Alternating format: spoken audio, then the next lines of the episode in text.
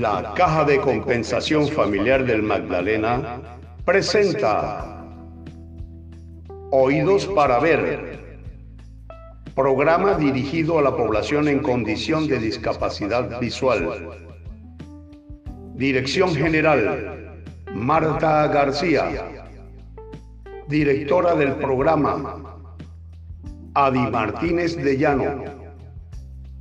Asistente de Ingeniería, Manuel Ilich Ramírez. A continuación, nuestra programación habitual con el señor Alfonso González Arregocés.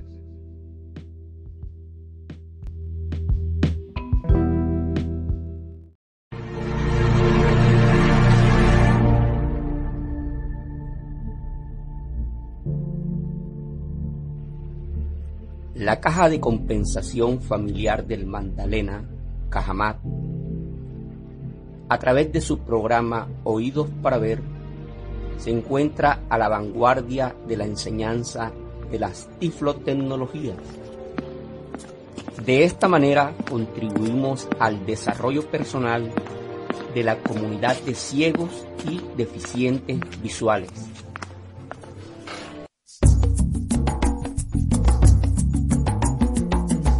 quiero Colombia.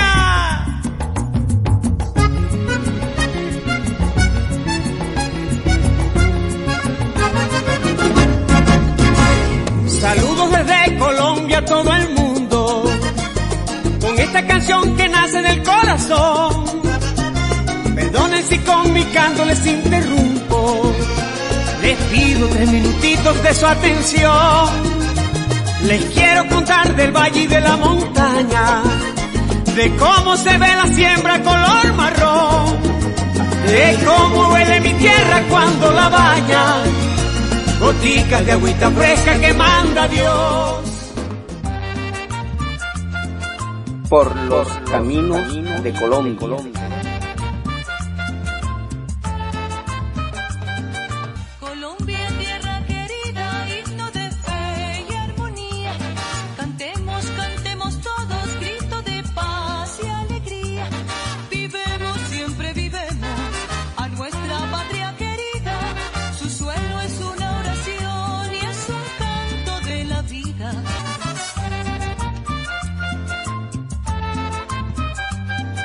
Programa, programa, Difusión sin fronteras.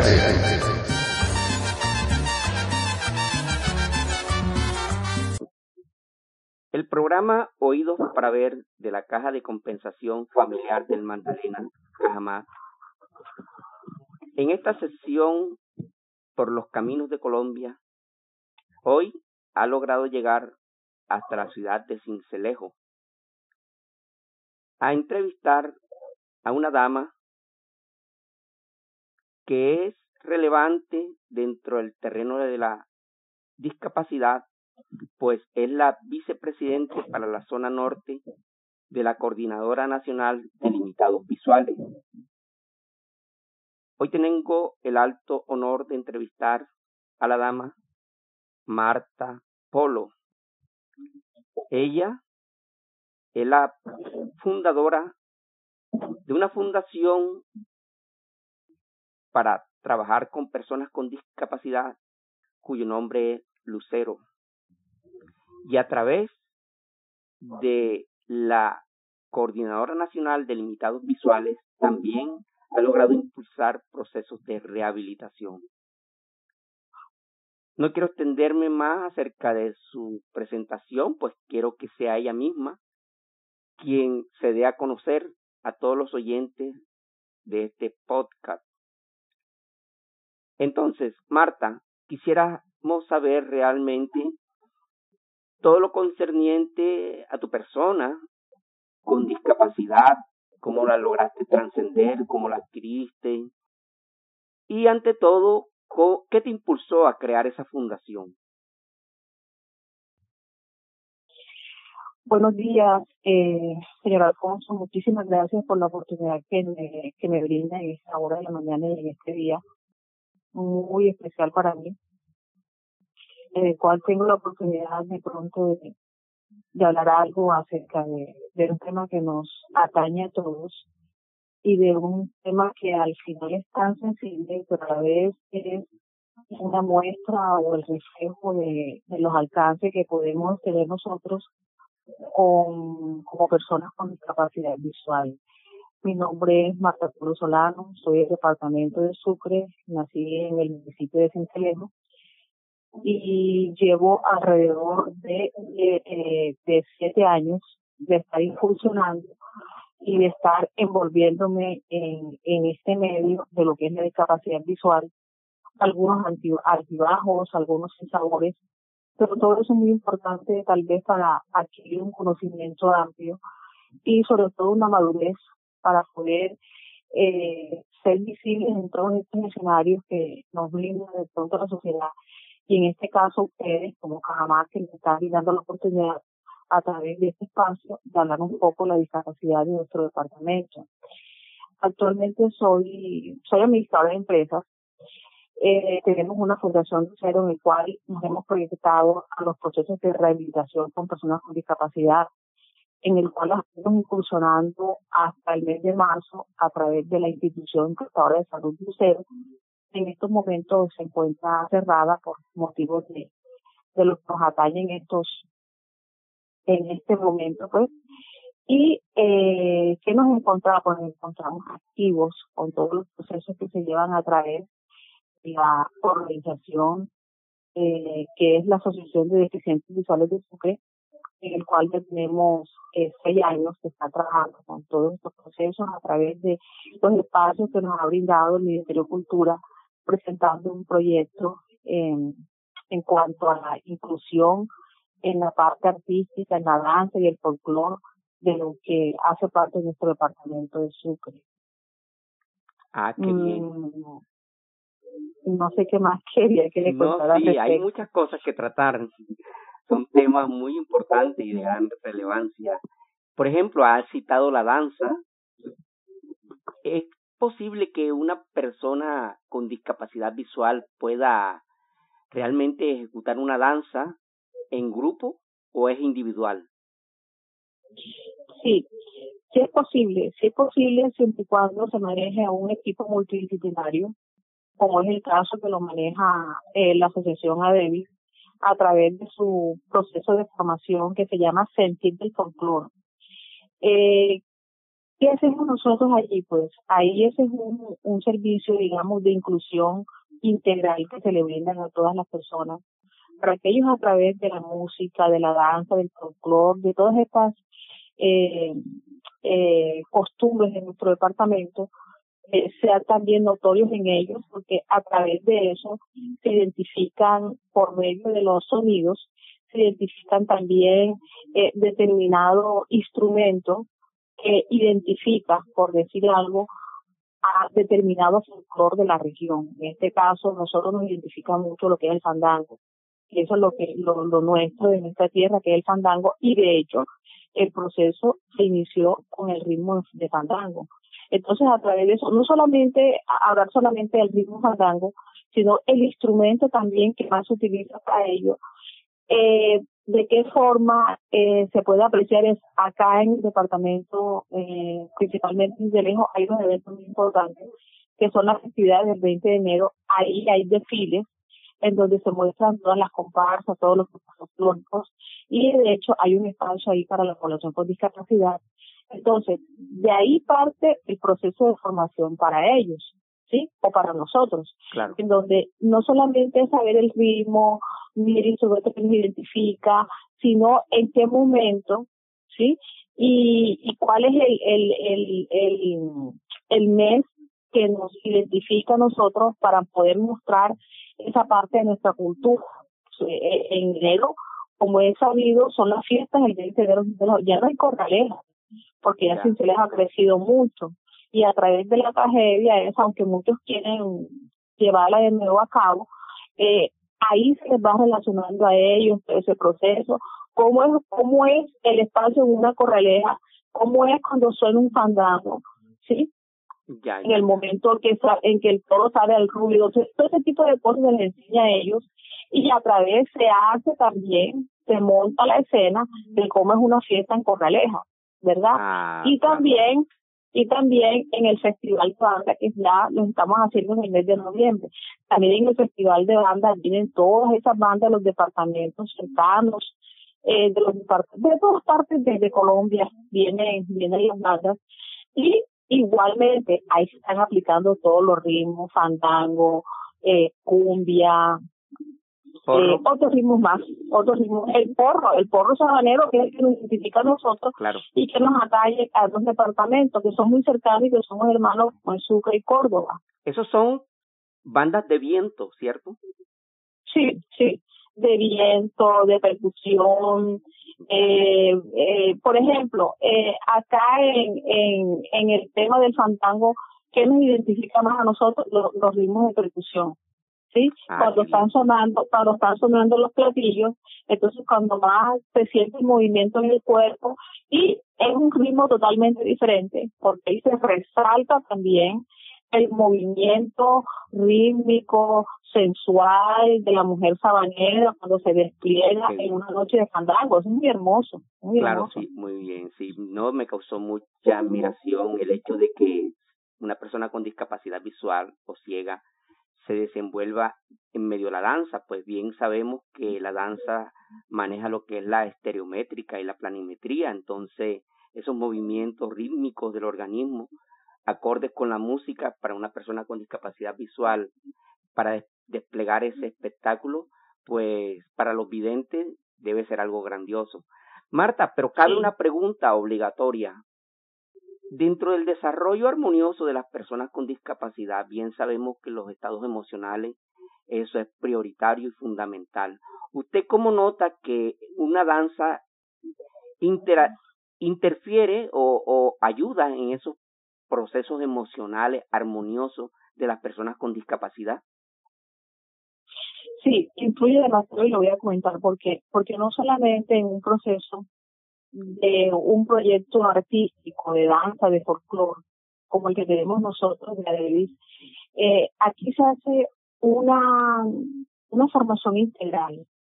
Vea, aquí en estos espacios también se les enseñan a ellos y a ellas el tipo, el, el toque, el roce, saber uno de qué manera lo están tocando, saber de qué manera uno, con qué intención viene eso, con qué intención viene ese tacto, eso también hace parte para que ellos identifiquen cuáles serían las cosas que, que les sirvan, que les sirvan a ellos y las que pueden desechar. Hay muchas Claro. cosas que se están viendo y entonces eso también influye para ellos. ¿Cómo los identifica a ellos también en su estado emocional? Los, eh, es el momento en donde ellos afloran de pronto eh, si tienen alguna debilidad, alguna falencia. Sí. Entonces es cuando el grupo eh, de los psicólogos eh, también les hace a ellos una rehabilitación en cuanto a eso, porque el, el, el psicólogo que tenemos nosotros es, es una persona que tiene una especialización en cuanto a lo que es la música, el significado Ah, de la sí. música y cómo los identifique, identificaría ellos en su estado de ánimo para su avance en el día a día. Ah, qué bien, qué bien, sí. Porque finalmente hay una hay una música que se conoce en la actualidad como musicoterapia, una especie de de ciencia que se está desarrollando en la actualidad y hay terapias que están relacionadas con la musicoterapia, entonces sí influye mucho Sí. en los procesos emocionales y en de su pronto, desarrollo hay de pronto, claro que sí, hay de pronto yo hago una aclaración. La música terapia, musicoterapia es más bien para, eh, para ciertos eh, personas con discapacidad. Es más, no solamente se necesita para, para cierta población de discapacidad, sino también en los, en, en los centros estos donde se aplica la, la fisioterapia. Ya. ¿sí? Muchas veces hay muchos procesos en fisioterapia, eh, accidentes que le han ocurrido a la persona que son muy dolorosos y una música en ese momento acompañado con aromas, acompañado de pronto porque es que también el, el, profesional también tiene que manejar la psicología para eso. Entonces, eso también se aplica en algunas organizaciones o algunas, perdón, algunas instituciones de discapacidad utilizan mucho esto, sobre todo para los niños que tienen eh, una superactividad mental que no los mantiene quietos. Ah, Entonces todo eso a, a, través de la música, de los sonidos de las voces, de la caída de una cascada, por decir algo, una fuente. Entonces todo eso también ayuda a través de la música, todo ese tipo de sonidos. Ah, qué bien, claro, sí, sí. O sea, la música también de los grandes maestros de la música clásica, como Vivaldi, las cuatro estaciones y eso. He oído Beethoven. Beethoven, Mozart principalmente. Mozart, sí, sí, sí. Ah, bien. Marta, yo quisiera saber si usted durante su experiencia en estos procesos, usted ha encontrado alguna persona, algún joven cuando ha adquirido alguna discapacidad que esté sumergido en esos procesos difíciles de luto, en esos procesos depresivos. ¿Usted lo ha encontrado y, finalmente ese joven cómo logró salir de ese estado? Sí, sí. Yo diría, yo diría que la mayoría, de los que hacen parte de este proyecto manejan esa situación. La mayoría de ellos tienen esa situación. Muchos los hemos, los hemos sacado de ese letargo, de ese momento de soledad, de ese momento de indiferencia, de ese momento de quietud en donde de pronto hasta los mismos miembros de la familia lo consideran que es una persona que, que de pronto no puede dar más allá y resulta que sí y resulta que sí que la música eh, los ritmos de los instrumentos, ¿sí? De la, de la narración, de las historias, de lo que es una fiesta, una corralera, el 20 de enero. Eso lo hace a ellos y les llama muchísimo la atención.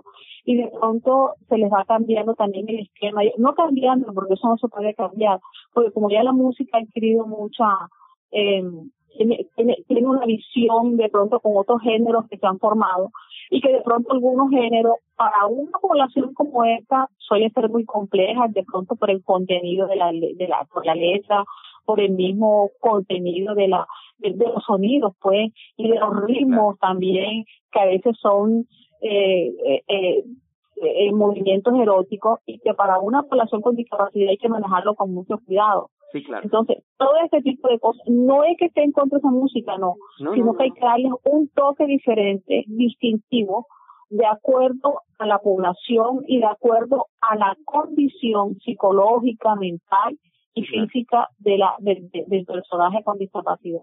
Sí, claro, sí, Marta, porque fíjese que finalmente Freud fue uno de los que finalmente dijo que lo sensual, lo erótico, es el centro de gravedad de todas las actividades humanas y eso sí se ve en una fiesta, en una reunión, en cualquier parte. Si uno es muy observador, se da cuenta de que Freud tiene muy mucho acierto en esas cosas, en su psicoanálisis. Bueno, Marta, entonces yo le quería hacer otra pregunta. Mm, el fuerte del programa Oídos para Ver y por el cual nosotros hemos ayudado a muchas personas con discapacidad y la seguiremos ayudando es la informática. Cuéntenos, ¿cómo anda la informática allá en esa región de Colombia como es Cincelejo? Muy puntual su pregunta, señor Alfonso. Muy puntual su pregunta. Muy quedada, totalmente indiferente. Esperamos nosotros que a través de la Federación de Conalivi logremos que en los proyectos de incursionar a nivel nacional se tenga en cuenta la población para que trabajemos con ellos porque se está haciendo de pronto un trabajo en escena, pero un trabajo a medias. Un trabajo en que liberamente nos está contando con el personal adecuado para poder eh, capacitar a las personas de discapacidad visual. Muchos, muchos están quedados y lo poco que se aprende, por lo poco que se sabe, es de algunas escasas eh, capacitaciones que se han hecho acá en el departamento de Sucre. Nosotros a través de ASUNDIMAC, eh, que también nos hemos apoyado nosotros, porque la idea es no ser asociaciones independientes, organizaciones independientes, sino que busquemos la integración con las otras organizaciones para que podamos ir avanzando, para que podamos volvernos intermunicipales interdepartamentales y adquirir de pronto otros conocimientos de ellos. Y a través de Asolimat, pues, muchas veces hemos incursionado en cuanto a cómo deben manejar la informática con unos programas que se han pasado, algunas páginas web que se les ha pasado a ellos. Y no digo que todos, pero los que tienen por lo menos también el modo, porque ese es otro también, señor Alfonso, que mientras no se tenga el modo, la, la, la capacidad de, de, un manejo de un Wi-Fi, de un Internet, eso también, eso también inhabilita el proceso. Pero los que tienen esa capacidad de tenerlo, sí, la conectividad. Esa, los que tienen esa capacidad y lo han hecho a través de unos programas que se le pasaron a ellos de, de eso para que los muchachos vayan vayan soltándose, vayan relacionándose, vayan manteniendo de pronto el, el, conocimiento o adquiriendo lo básico para poder entrar a ese mundo de la informática. Sí, claro, porque es que la informática y la Internet es la que le abre las puertas del mundo al invidente a través de la Internet. Y fíjese que le da equiparación de oportunidades en los procesos educativo, laboral y social también, porque por medio de las redes sociales en la actualidad es un medio, la informática, las tiflotecnologías fundamentales para las personas con discapacidad visual, para equiparar oportunidades. Marta, en cuanto a, sí, exactamente, en cuanto a ese proceso suyo de como vicepresidente de la zona norte de Colombia, ¿qué labores realiza o a qué está dirigida su actividad? Bueno, primeramente conocer eh, las organizaciones que, están vinculadas en el sector de la discapacidad visual, identificarlos, de pronto aquellos eh, sensibilizarlos, ¿por qué es importante una organización? Eh, ¿Por qué es importante asociarse? Porque a través de ellos se pueden presentar proyectos, se pueden formular de pronto eh, algunas necesidades a nivel grupal, ¿sí? Que sea de pronto una organización que la lidere para que todo ese proyecto o toda esa oportunidad de capacitarlos, de incluirlos, se den a través de una organización para que se pueda proyectar para la para toda la población con discapacidad. Y eso es lo que hacemos, de pronto incentivar a las personas a que, bueno, eh, a, señor Alfonso, usted sabe que el, el mundo de la discapacidad es muy complejo es muy complejo y no es porque nosotros queramos hacerlo complejo, sino también por el mismo medio en que nos encontramos, en que nos desenvolvemos y también por la falta de apoyo, ¿sí? A veces, a veces, ¿qué nos hace falta a nosotros? La unidad, es muy importante. Sentir esa solidaridad entre nosotros mismos como población con discapacidad para que podamos ayudarnos. Y si nosotros mantenemos esos eslabones, esa, esa, para poder formar esa, esa cadena, fuerte que nos atañe a nosotros como población, yo pienso que Colombia sería victoriosa, valiosa en ese sentido para que podamos lograr todos esos objetivos que deseamos para capacitarnos y a través de ello lograr un equilibrio. Pero para lograr un, equilibrio tenemos que despojarnos algunas cosas de aquellos yo, de aquellos egos crecidos que de pronto no nos permiten a nosotros lograr ese equilibrio para que todos podamos tener y adquirir el mismo conocimiento y capacidad de los demás. Eso es muy importante. ¿Qué queremos nosotros a través de Conalidi? Hombre, sensibilizar a las personas para que ellos puedan crear organizaciones, para presentarles proyectos, para que ellos sean los gestores en unas circunstancias a veces que no podamos hacerlo a nivel personal, pero ya estando como grupo, como organización, seamos escuchados estamos escuchados para que no solamente la población que tenga una organización en la que se debe beneficiar, no, es que a través de esa organización se sientan apoyados todos los que hacen parte, digamos que de un de un determinado territorio para que ellos puedan alcanzar esos esas necesidades que, que, que tanto necesitan. Exactamente. Marta, y usted ha dicho una frase que es muy diciente, y es aquella que escribió Dumas en Los Tres Mosqueteros, la unión hace la fuerza. Usted dijo, no, lo importante es unirnos. Bien, la unión hace la fuerza, realmente. Y es, la, y es que ustedes, al impulsar la creación de organizaciones de personas con discapacidad, que se conocen comúnmente como OPDs, son fundamentales para las personas con discapacidad, pues, y son de gran importancia, porque allí, al reunirse las personas con discapacidad, válgame la redundancia, se encuentran en un medio que muchos lo manifiestan, ¿no? Aquí nos encontramos entre familia y todos sentimos que es una gran familia realmente. Marta, eh, yo quisiera ya saber exactamente, por ejemplo, cómo en un proceso de rehabilitación, ¿qué es lo fundamental para una persona en proceso de rehabilitación? ¿Qué, ¿Qué, es lo más importante que usted ha podido encontrar para una persona en ese proceso de rehabilitación? Bueno, cuando me hacen, cuando me hacen este tipo de preguntas, yo siempre contesto lo mismo. Primeramente tenemos que concientizarnos que en un proceso de rehabilitación intervienen tres ejes fundamentales. La base que es la familia, las instituciones y el Estado. ¿Por qué la familia? Porque la misma familia es la que debe partir en ese proceso con la persona con discapacidad, hacerla visible, buscarle los medios necesarios, facilitarle eh, los caminos que lo conduzcan a ellos a que reciban ese proceso. Y las instituciones, porque para eso están las instituciones encargadas de hacer estos procesos a través de las empresas prestadoras de salud, que es una obligación, que es un derecho. Y el Estado, porque el Estado debe proporcionarle tanto a, a una familia o a las instituciones eh, todos los medios suficientes, todos los mecanismos, todas las herramientas para que este proceso se pueda llevar de una manera integral. Y eso queremos nosotros lograrlo. Ojalá que en el próximo año podamos nosotros ver ese sueño anhelado, que eso es muy importante. Nosotros nos quisiéramos que existan más personas con discapacidad, que todos fuéramos normales, pero desafortunadamente hay situaciones que se nos escapan de las manos. Y si, y si esa situación se nos escapa de las manos, imposible que si nosotros quedamos en un proceso de discapacidad, que nadie quiere quedar con una discapacidad y que tampoco me alegro ni que deseo que me feliciten en una discapacidad, porque esto para mí no es para que me feliciten.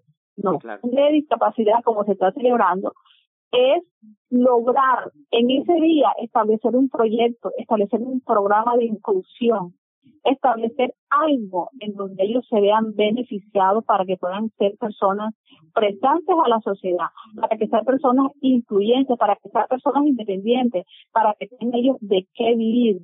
Eso sí sería bonito, pero no felicitarme ni llevarme un poco, ni llevarme un refresco porque es de discapacidad o regalarme un detalle, una toalla, no, yo no voy por eso. No. Ok, está bien, puede que se haga, pero es que eso están haciendo, esos son de pronto logros que serían ya los últimos que se podían mostrar. A nosotros lo que nos interesa es que todo este mundo poblacional, todo este segmento poblacional se vea formado, rehabilitado de una manera integral, porque de algo que hay que vivir. Y nosotros todo el tiempo no estar dependiendo de otra persona claro, para ello. Sí, sí, sí, exactamente. Marta, sus palabras son muy dicientes, inclusive no quedarán en el aire, pues son muchas personas que las escucharán a través del tiempo. Marta, fíjese que usted nos comentó que la familia es fundamental y eso es lo que se conoce como la rehabilitación basada en comunidad. Así que muchas veces en vez de esconder, en vez de sentir que la persona con discapacidad es una carga, más bien es un medio para sacarlo adelante. Y es un medio para la persona así de prestarle ese servicio hacia los demás y ese es el verdadero fundamento y la verdadera raíz del cristianismo, el servicio hacia su semejante. Marta, quisiéramos saber algo un poco más acerca de su persona. Y hay una palabra que son unas preguntas más bien que son necesarias hacerlas para poder realmente saber su modo de pensar y saber su modo de sentir. Marta, quisiéramos saber qué tipo de libro, qué tipo de literatura o qué libro para usted ha sido de, dijéramos, muy importante para usted, un libro que a usted le gustaría recomendar y que ha significado mucho para usted? Miren, resulta que me río porque cuénteme porque es un libro que yo pienso que obligatoriamente todos tenemos que leerlo como 100 años en soledad. Ah, qué bien, claro. Eh, eh, es un libro que nosotros realmente, obligatoriamente tenemos que leerlo y que en medio de lo eh, pintoresco, sí, en medio de lo de lo de lo folclórico, hay también mucha sabiduría y mucha sapiencia y en medio de eso también se refleja la verdadera situación de una persona como como es aquel que se quedó esperando la pensión y que todo aquello y que todo aquello lo que tuvo que hacer verdad sí claro, entonces Es un, ese es un libro que entre otras cosas abonaría muchísimo para para una población con discapacidad. A mí me gusta mucho porque es que eso es lo, lo autónomo. Claro, eso, Lo, eso es, es la idiosincrasia que nosotros manejamos y quién más fue que poner la mirada en, en, en ese libro que, que fue escrito por ese personaje tan importante como, como fue Gabriel García Márquez. Claro. Que, que marcó muchísimo. Y, y, y para más honor nuestro, ¿sí? Eh, el premio Nobel el primer premio Nobel de, de, de, de un de un costeño, imagínense, eso, eso, significa mucho para nosotros. Entonces yo yo me identifico mucho. Con, con 100 años me identifico mucho. no, no, no, claro, un libro de realismo fantástico, ya podemos imaginarnos cómo es su modo de pensar y todo. Marta, imagínate que, Úrsula ciega, recuerda que hay un personaje ciego, ajá, claro. Ajá, eh, vea, gracias, gracias por recordármelo. Sí, sí, Fíjese usted, ahí también, ahí también tenemos un caso de discapacidad, el caso de ella. Pero a, a mí, ay no, Alfonso, mire, si usted me toca el tema, eh, nos queda mucha tela para cortar. Sí, sí, claro, para no, cortar, sí, pero yo, yo, re, yo realmente, yo realmente sí, sí recomiendo y, y que, y qué bueno sería, yo pienso que aquí en el, en, el podcast de ustedes, aquí en el ah, podcast de ustedes, aquí lo colocaron, porque sí, claro, yo lo estaba claro, leyendo, sí, claro, claro, yo, lo estaba, yo lo estaba escuchando, claro que sí. claro, sí. estimula mucho la imaginación y es muy importante eso. Marta, entonces, otra pregunta, eso en cuanto a su modo de pensar, en cuanto a su modo de sentir, Marta, quisiéramos que nos diga su música, su predilección y una canción que a usted le llega, como se dice por ahí. Bueno, soy melómana. A mí soy una mujer muy romántica y soy una mujer que me gusta vivir todos mis estados de plenitud. Eh, por lo menos para mí la música llanera tiene un sentido eh, de una especialidad como tal, de esa descripción, de esos atardeceres, de ese ritmo, de esas palabras, de esa forma tan poética como de pronto a nosotros las mujeres nos gusta que nos enamoren, eso es muy bonito. Eh, yo en ese sentido me llama muchísimo la, atención muchísimas, muchísimas canciones. Eh, me gusta mucho la salsa, soy muy salsera, me gusta muchísimo la salsa y me gusta y me gusta eh, disfrutar todos los todos los ritmos, todos esos espacios de música. Bueno, y de hecho para muestra un botón, yo me sometí. Me dijeron, pero por favor, tú estás loca, ¿cómo vas a poner a unos ciegos a bailar? Y dije, no, es que el hecho no es que ellos la bailen, sino que se la gocen. Ahí me gusta mucho la música, ahí me gusta mucho el baile, ¿verdad? Ah, pero yo tengo, yo tengo un, un artista que, que tuve el placer de conocerlo personalmente, eh, que es Miguel Bosé.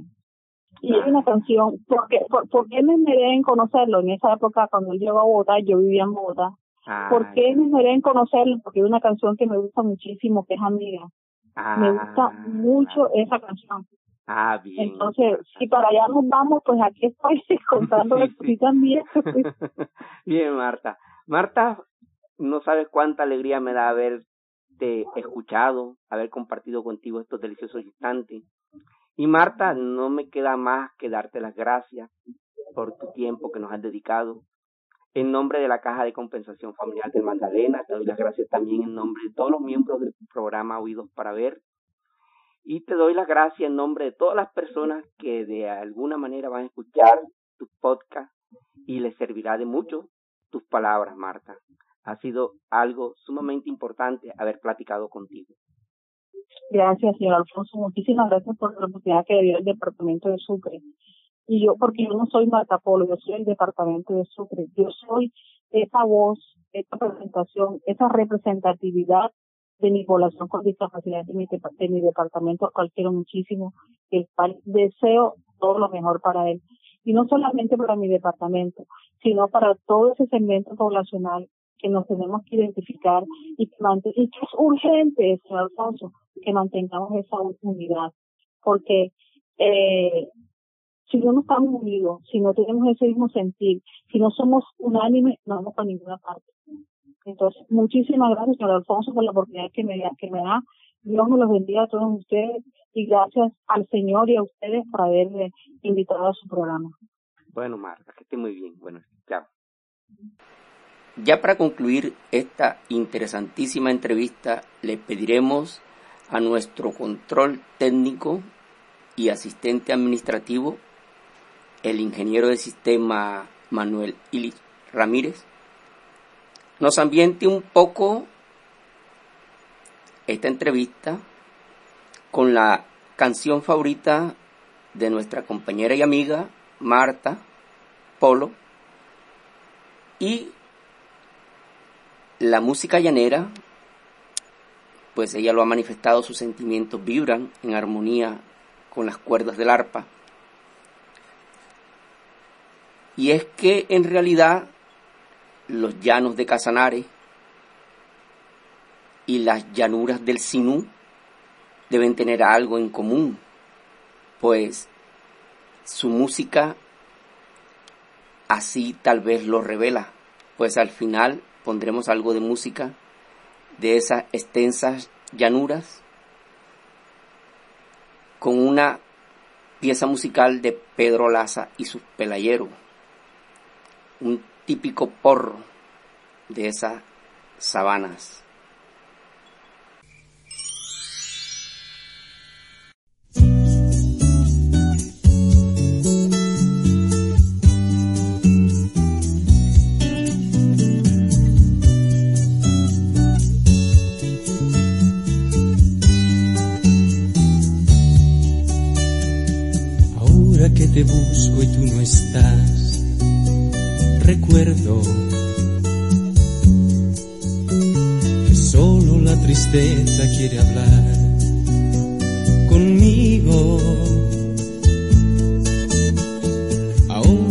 Lluvia se ha llevado el último jirón de tu vestido, ahora que he olvidado lo que soy, recuerdo en el pasado lo que he sido. lo que fui fue por tu cuerpo. Si he sido noche, fue tu noche quien lo quiso. Si he sido beso, es que mis labios aprendieron a ser beso para ti. Si he sido lo que soy, fue en tu regato. Si he sido vida, fue por darte a ti la vida. A mí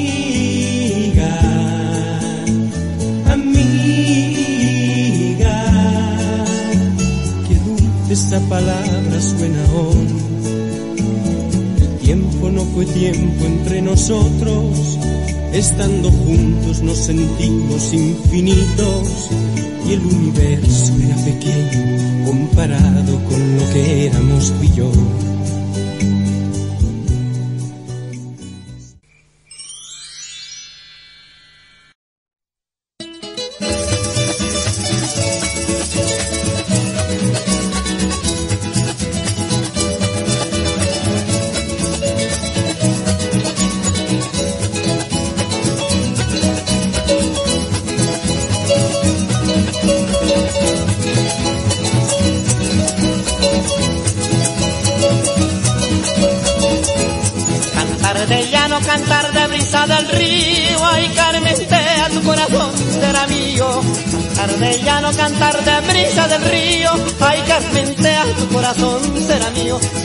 De mis labios y te alejas de mi vida. Desde que de este amor tú serás correspondida y te esquivas de mis labios y te alejas de mi vida. Desde que de este amor tú serás correspondida.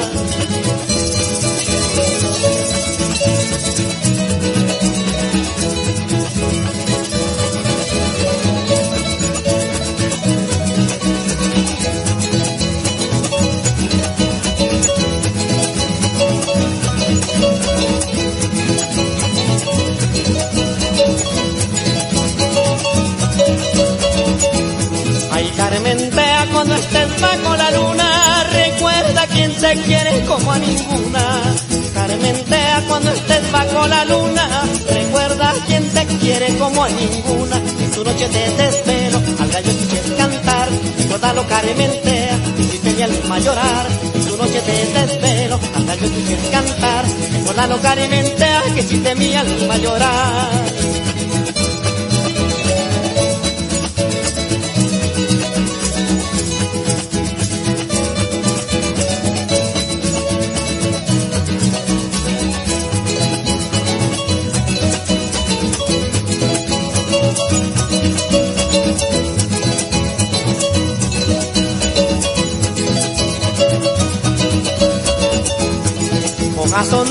Que matan cuando me miran, ay Carmen, a mi pecho por ti suspira. son negros que matan cuando me miran, ay Carmen, a mi pecho por ti suspira. Cuerpo de palma real, labios de corocora, y ese cabello tan negro de que mi alma se enamora. Cuerpo de palma real, labios de corocora, y ese cabello tan negro de que mi alma se enamora.